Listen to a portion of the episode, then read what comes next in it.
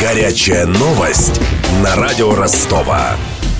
Нобелевская премия по физике в этом году досталась за теоретическое открытие, которое позволило изучить и описать сверхпроводимость и сверхтекучесть материалов. Авторы открытия – Дэвид Таулис, британец Дункан Халден и шотландец Майкл Костерлиц. Дэвид Джей Таулис, F. Duncan Haldane och J. Michael Kosterlitz за теоретические открытия топологических фазовых переходов и топологических фаз материи.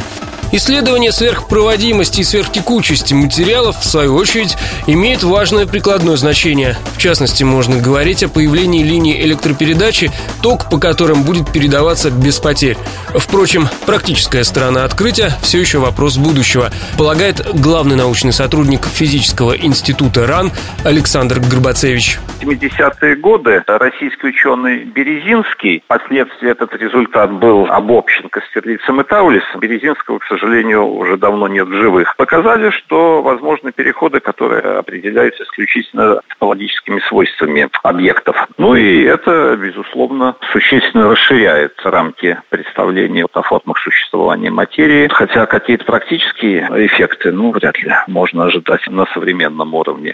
Напомню, в прошлом году Нобелевку по физике вручили канадцу Артуру Макдональду и японцу Такааки Кадзита. Они теоретически доказали существование массы у одной из самых маленьких фундаментальных частиц, известных на сегодняшний день – нейтрино. Следят за ходом Нобелевской недели Денис Малышев, Денис Бажинский и Александр Попов.